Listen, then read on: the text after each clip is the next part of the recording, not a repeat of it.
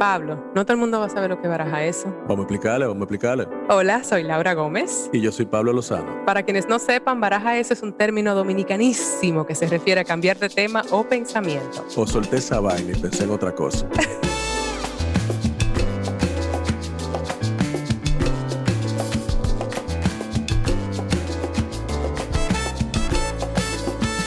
Hoy tenemos una conversación, Pablito y yo, solitos, sin invitados. Solo para hacer un pequeño paréntesis, reconectar sobre un viaje que cada uno tuvo por su lado y ver lo que ha sido tener esa experiencia en medio de una pandemia, crear eh, y descubrir o redescubrir esos espacios que estamos extrañando, que son las conexiones humanas. Aquí estamos, un lunes lluvioso en Santo Domingo. Por suerte esto se desvió de, tormenta a depresión, que igual sigue siendo algo depresivo. Deprimente. Deprimente, se me va el español. Hola Pablillo, ¿cómo vas? ¿Qué tal? Aquí. Tú te un desubique que no sabes qué es lo que yo estoy planeando hacer el día de hoy, ¿verdad? No, no entiendo. Pero está bien, yo te hago el coro. Gracias, gracias por... Te veo la cara, te veo la cara de Sí, sí, dale, dale. Honestamente, es que los dos hemos estado eh, fuera, hemos estado viajando en, una, en un tiempo interesante, por falta de otro término más, eh, que es en medio de una pandemia. Difícil. Sí. Difícil, pero interesante porque como observador es interesante. Sí, sí. Y tú estuviste además en África, entonces haciendo una peli dominicana. Cuéntame un poquito de eso, porque mm, la verdad es muy curioso lo que, lo que fuiste a, hacer. Sí, o sea, viajar ahora eh, para mí era algo, era un, imposible.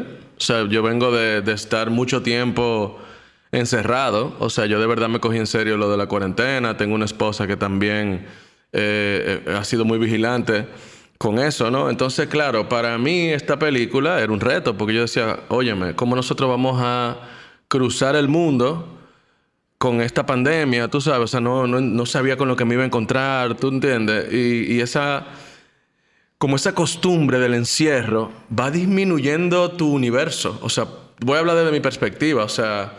Yo creo que el encierro a mí, que duré un año y pico trancado en mi casa, ¿tú entiendes? Como que se me fue achicando mi mundo, ¿tú entiendes? Entonces como que me empecé a tener temor de cosas que antes para mí eran normales. Yo soy un, ciudadano del mundo, tú sabes, o sea, tú que me conoces, anteriormente yo viajaba varias veces al año. Em, empecé a sentir unos temores y unas cosas, ¿tú entiendes? Como que... O sea, una cosa fatalista, tú sabes. Y, eso es lo primero que yo te puedo decir de este gran viaje que emprendimos, que para mí fue un reto vencer ese miedo que yo tenía, que ahora me doy cuenta que tiene mucho que ver con el encierro, o sea, y con esa cosa psicológica que me hizo a mí eh, eh, como ir reduciendo mi mundo, ¿tú entiendes? Una cosa que para mí, o sea, por Dios, tú sabes.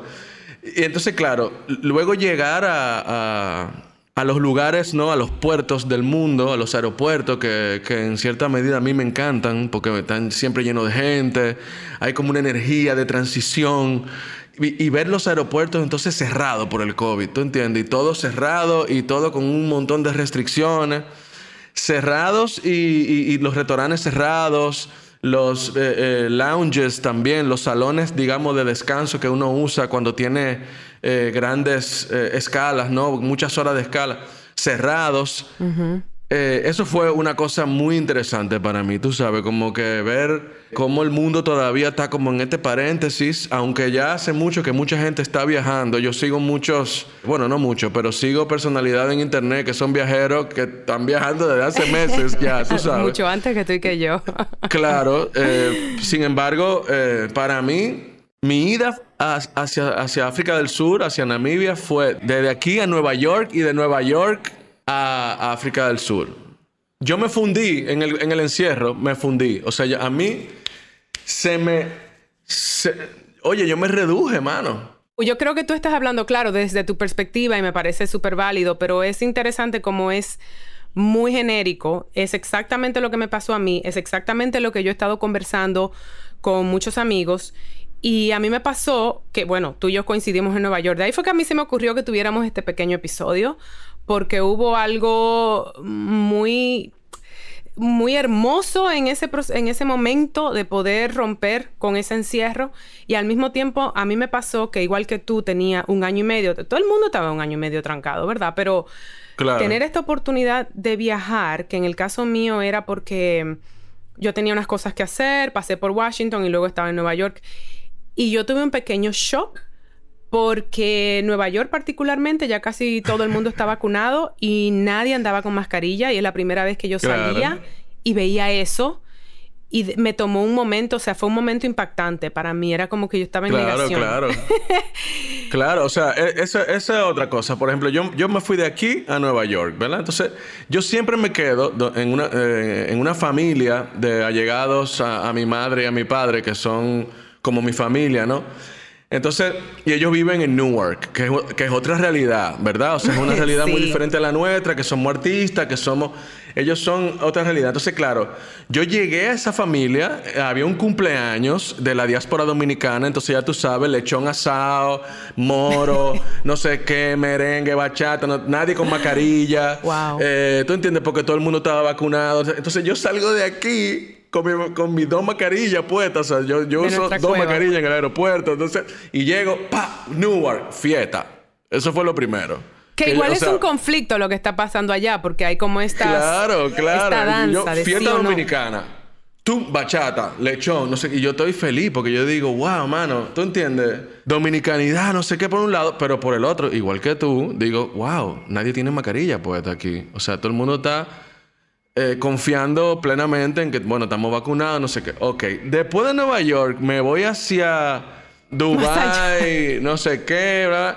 Llego a Johannesburgo de noche y está todo cerrado, tétrico, que yo pensaba que Johannesburgo iba a ser un gran aeropuerto donde yo iba a ir a un gran salón a esperar mis 11 horas de escala muy cómodo, con todos los power, como decimos nosotros. Óyeme, mano, y me tocó, eh, me, tocó amanecer sentado en una silla porque no había, no había dónde ir. O sea, no había dónde ir. Era un, aeropuerto completamente cerrado. Sí, completamente militarizado, eh, donde, donde, tú sabes, estaban todavía, o sea, en esa región de África del Sur, estaban todavía en el pico del COVID. Entonces, es un contraste completamente opuesto a lo que yo había vivido en Nueva York. ¿Tú entiendes? O sea, y ya desde ahí comienza esta travesía, 11 horas sentado en una silla, que fue muy interesante. Por suerte que yo tenía muchas cosas que leer. yo no tengo, yo soy medio, yo tengo Asperger syndrome, entonces yo me puedo meter como dentro de una burbuja interior y a mí no me importa. Tú estás autodiagnosticado. Sí, claro. Yo andaba con un asistente de cámara que eh, se, estaba volviendo loco. Porque, claro, es también una persona, digamos, eh, como súper, como dominicana, en el sentido de... incapaz de, estar en un momento de silencio con su Incapaz de tener un momento de introspección. Exacto. Es como un, el macho dominicano, ¿no? Entonces, claro, tú sabes, yo lo que hice fue, bueno, cada quien a su suerte, yo me meto dentro de mi mundo y sí, ok, y nada. Y luego llegamos a Binduk, que ahí ya seguiremos hablando más adelante sobre eso, pero la travesía fue muy interesante porque la verdad que me sirvió para salir, para romper esa cosa del miedo, que, para mí es muy importante eso. Yo creo que el 90% de lo que está pasando en el mundo es psicológico. O sea, yo pienso que, que un cuerpo sano y una, y, un, y una buena alimentación, si no hay un, una, una psiquis sana, la vulnerabilidad todavía es muy alta. O sea, hay, que, hay, que vencer ese miedo, ¿tú entiendes? Yo creo que, es una combinación, ¿verdad? Porque hay algo muy real en lo que está pasando en cuanto a, lo que es este virus y que está afectando a personas. Y efectivamente, de manera colectiva, nuestros gobiernos no han hecho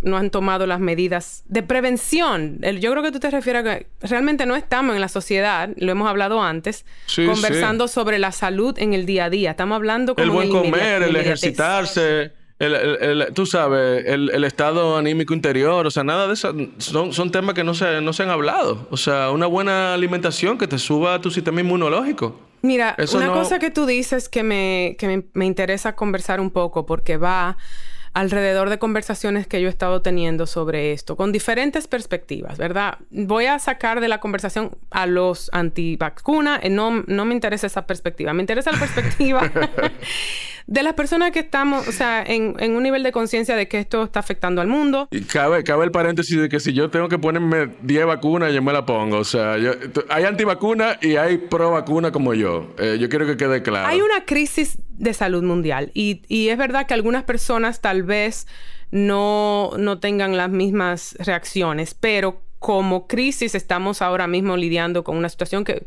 donde nuestra enfermedad puede ser vulnerable a otro, aunque no nos afecte de la misma manera. Lo que a mí me llama la atención de esto es lo que tú mencionaste de la parte psicológica, porque yo creo que este encierro nos ha afectado a nivel emocional y a la salud mental de una manera que todavía no estamos conscientes del todo.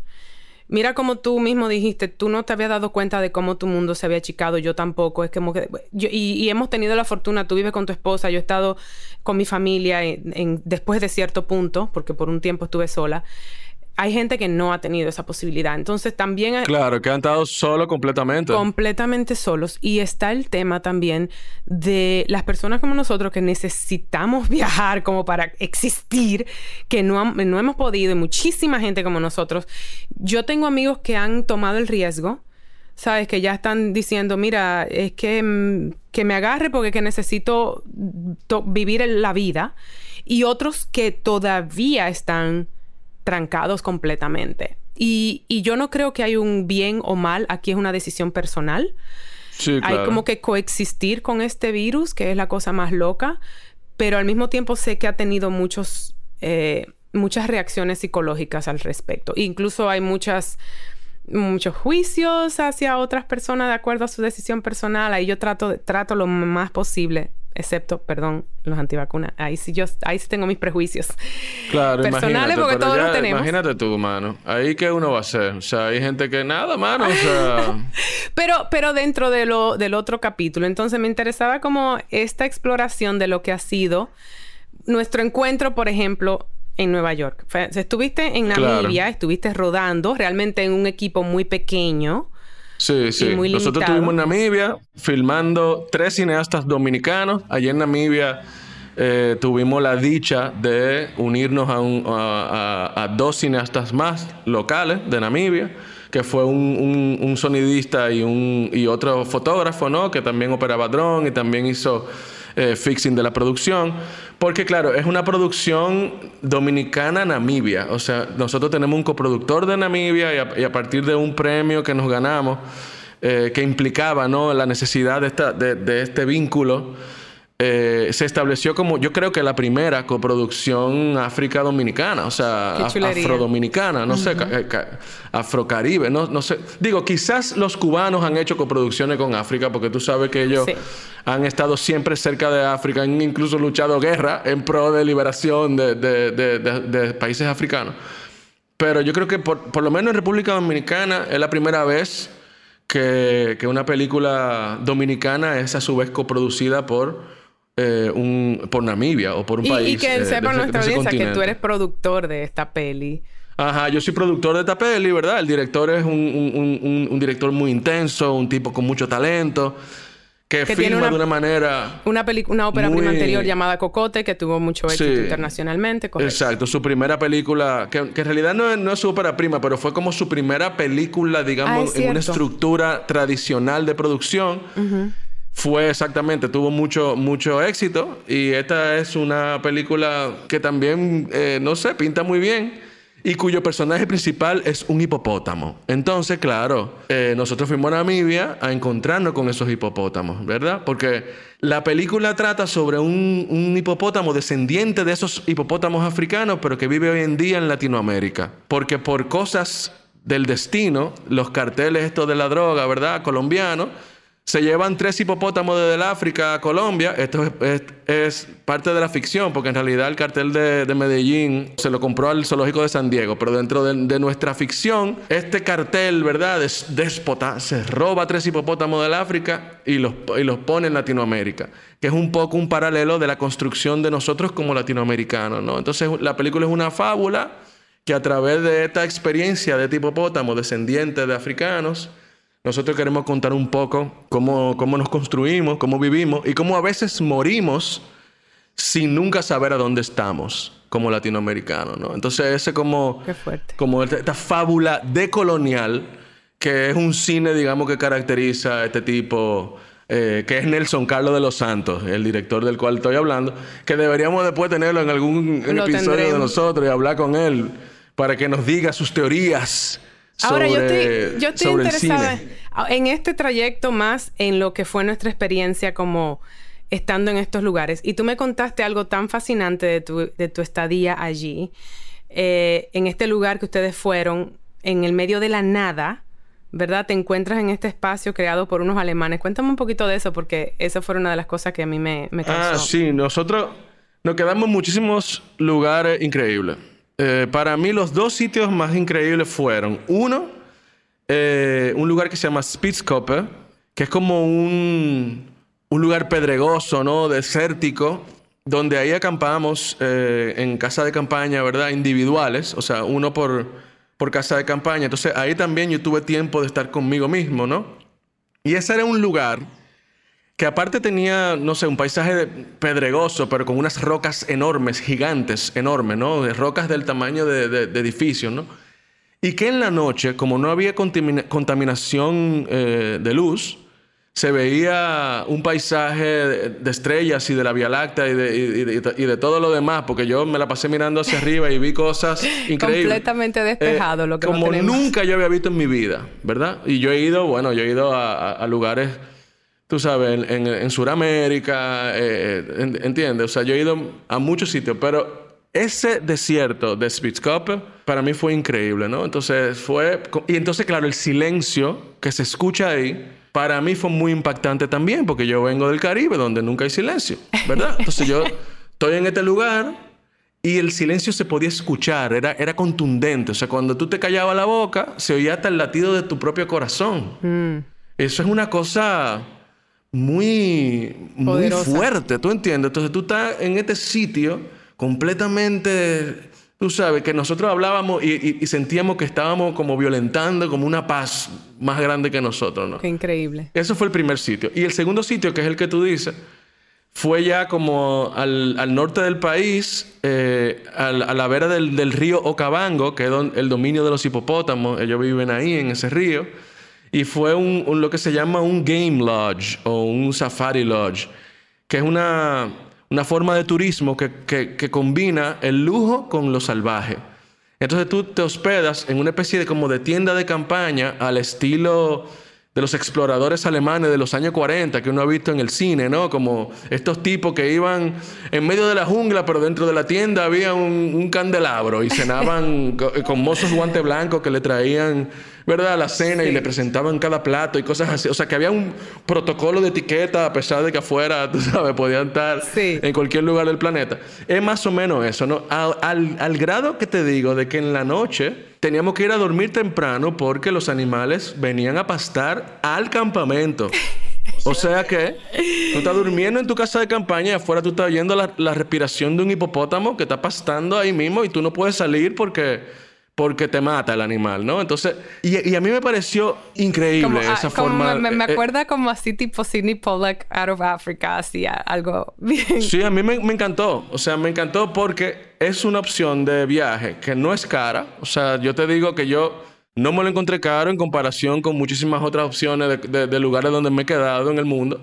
Y para lo que te da, o sea, óyeme, nosotros íbamos todos los días, obviamente, hacia donde estaba el hipopótamo y tú estabas a una distancia muy pequeña de ellos, observándolos ahí, esos animales te, meten como en un trance, porque ellos lo que hacen es salir del agua, meterse en el agua, salir del agua, meterse en el agua. Entonces tú estás...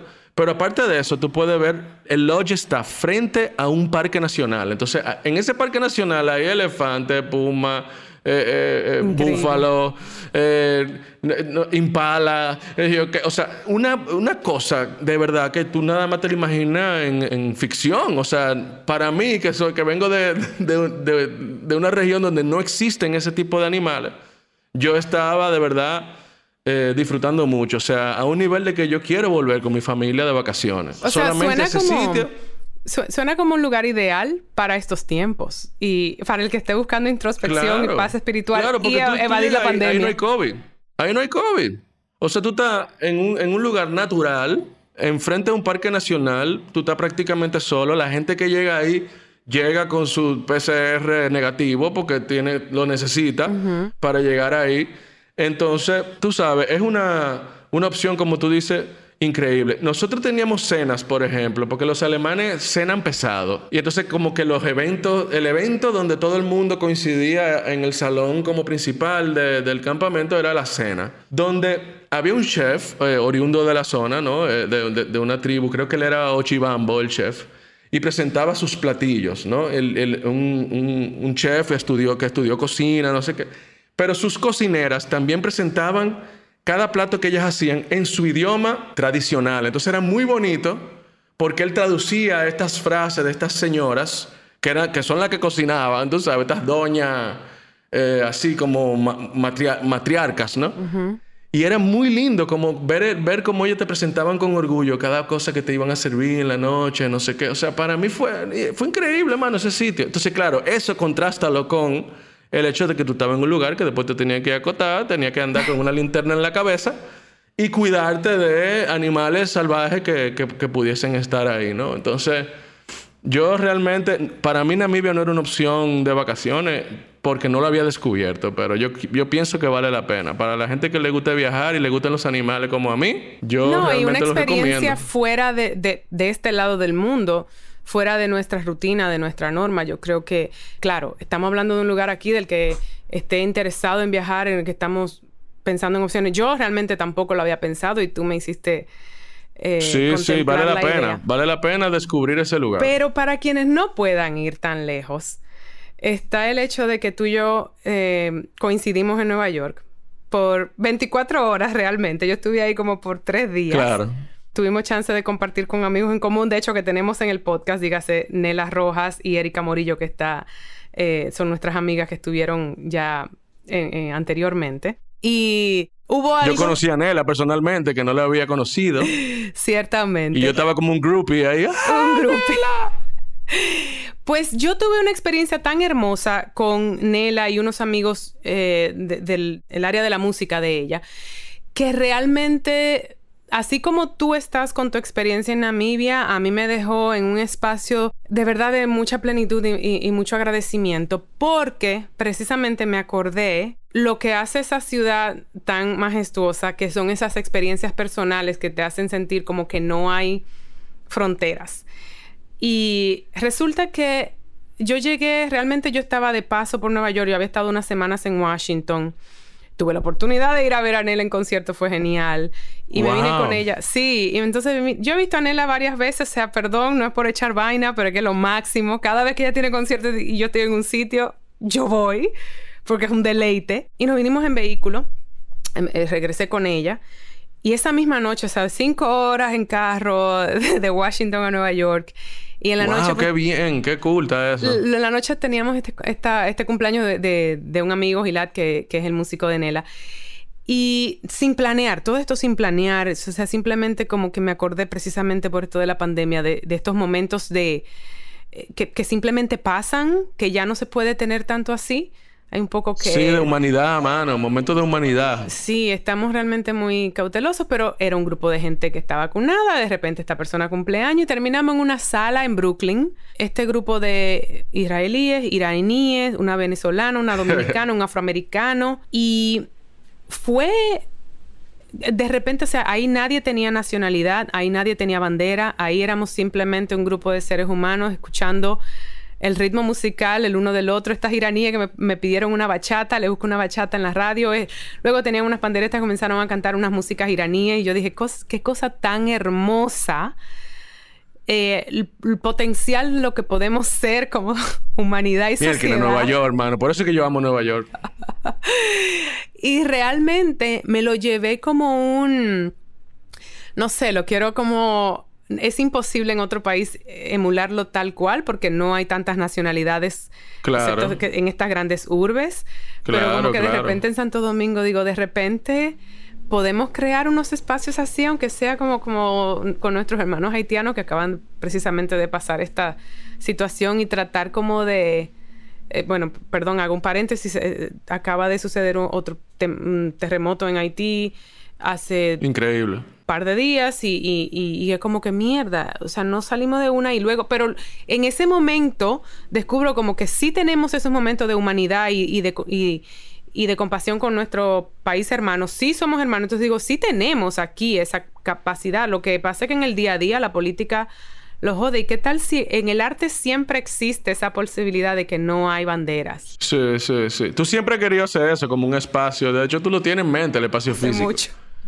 Hay que, hay que hacerlo. Yo estoy de acuerdo contigo. O sea, eh, y a mí me hace mucha falta eso. Como esos espacios de encuentro, de creatividad, de de ser, tú sabes, y, de, y de, de, de, darnos cuenta de eso, de que hay muchas cosas que nos unen en el arte y que nos fortalecen en el arte, que, que son más poderosas que cualquier cosa que te puedan decir con otros intereses, ¿no? Entonces... Y que, ojo, eh, y que no hay que ser artista para que existan estos espacios artísticos. Porque, sí, sí. o sea, pienso por ejemplo en mi papá, que es amante de la música, no es músico, no es artista, él simplemente tiene su CD y él disfruta ponerle música a sus amigos aquí arriba, es uno de, sus, de sus hobbies.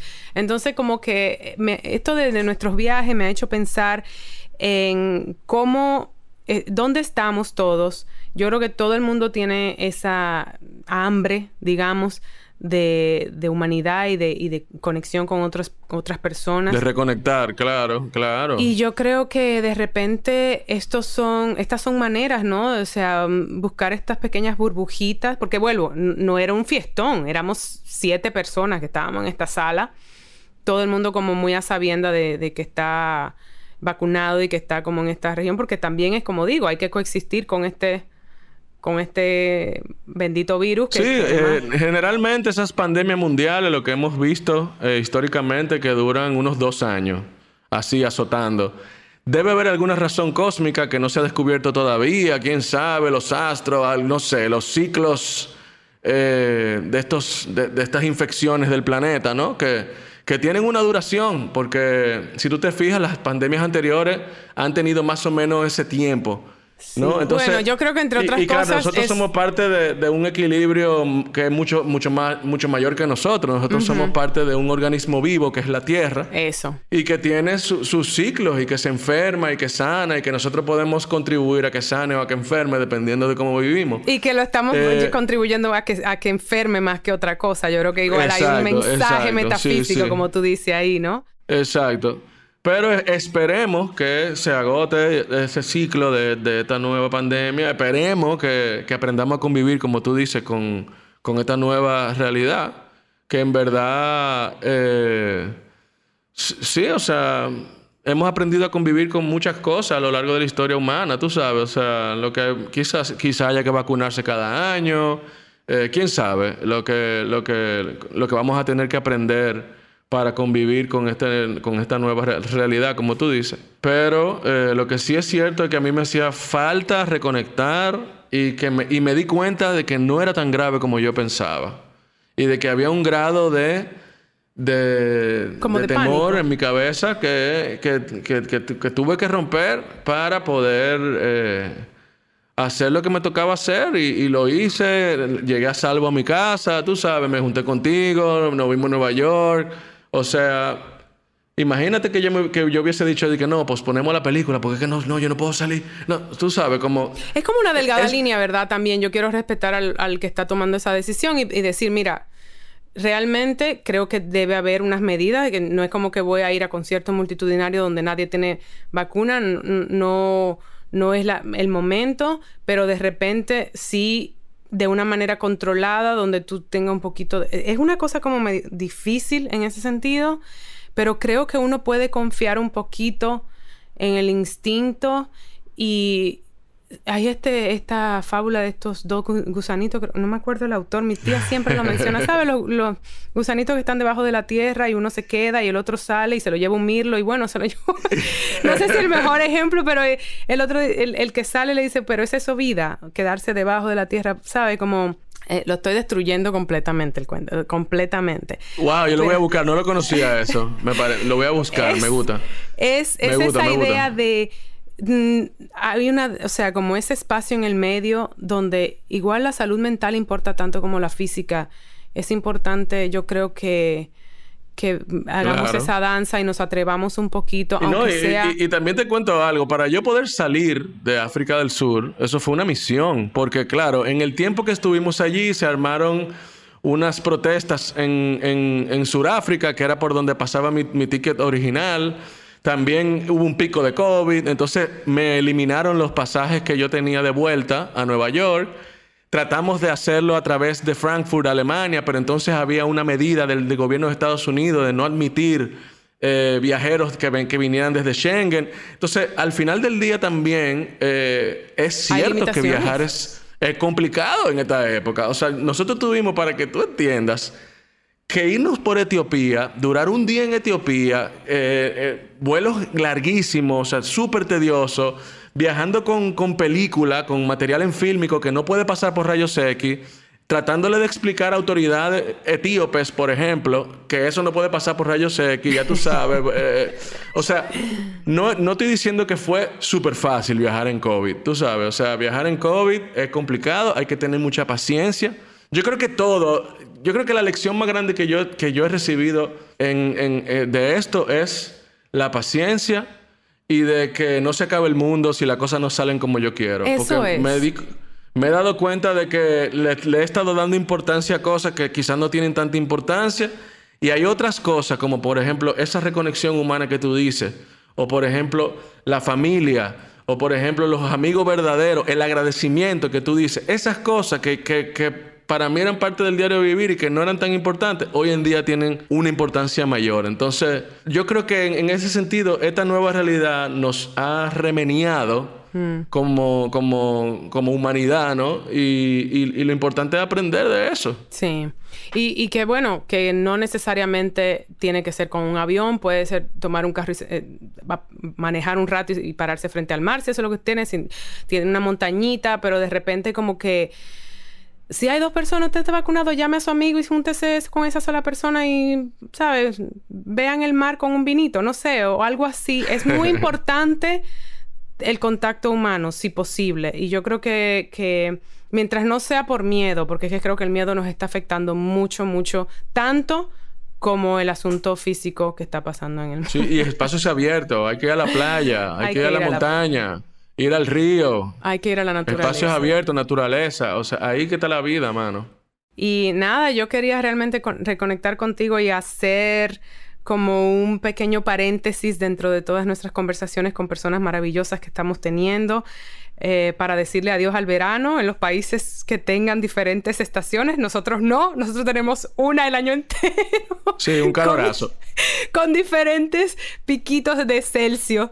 De, sí, yo estoy sudando, miren, o sea, se puede ver en la cámara que como estoy sudando okay, el calorazo que hace. Los países que tienen temporadas, algunos están disfrutando el final del verano o el final del invierno, ahora mismo, dependiendo del invierno, de dónde exacto, como por ejemplo en Namibia, que hace un friazo. De dónde nos estén escuchando. Eh, y esto era como un pequeño tente ahí hasta nuestro próximo episodio que la semana que viene, que está maravilloso. No podemos decir nada aún. Eh, que lo sorprenda como cada lunes. Sí, sí. Y tú dijiste algo importante que, que lo recalco de nuevo, el agradecimiento. El agradecimiento, señores, es la medicina, es la memoria del corazón. Y yo he aprendido que el agradecimiento me ha ayudado a pasar los momentos más difíciles. Así que la gente que esté pasando ahora mismo, mira que yo estoy pasando por situaciones de familia, como todos, ¿no? Y todas, que la, pandemia nos, nos, ha quitado seres queridos, nos ha dado durísimo. Eh, pero el agradecimiento, tú lo dijiste, e, ese estado de agradecimiento yo creo que es la respuesta a esta sanidad mental que necesitamos. O sea que yo estoy muy agradecido de, estar aquí contigo y, de, ser parte de, este proyecto que, tú has creado y que hemos creado. Y, nada, te lo quería decir, que tú mencionaste eso que es clave, que es el agradecimiento, la memoria del corazón. Yo creo que mejor cierre que ese no hay. Agradecida de estar aquí contigo y de nuestra audiencia y de Sonoro y de todo el mundo que, que participe en esta comunidad que estamos creando. Gracias, Pablillo. Escuchen Baraja Eso en cualquier plataforma donde escuchen podcast. Y suscríbanse en Spotify, califíquennos, déjennos reseñas en Apple Podcast y compartan y síganos en nuestras redes sociales. Arroba Baraja Eso Podcast, arroba bj.lozano y arroba ms Laura Gómez. Baraja Eso es una producción de Sonoro. La producción es de Mariana Coronel y Laura Gómez. Música original de Stu Mindeman. Los ingenieros fueron Karina Riverol y Reinaldo Infante.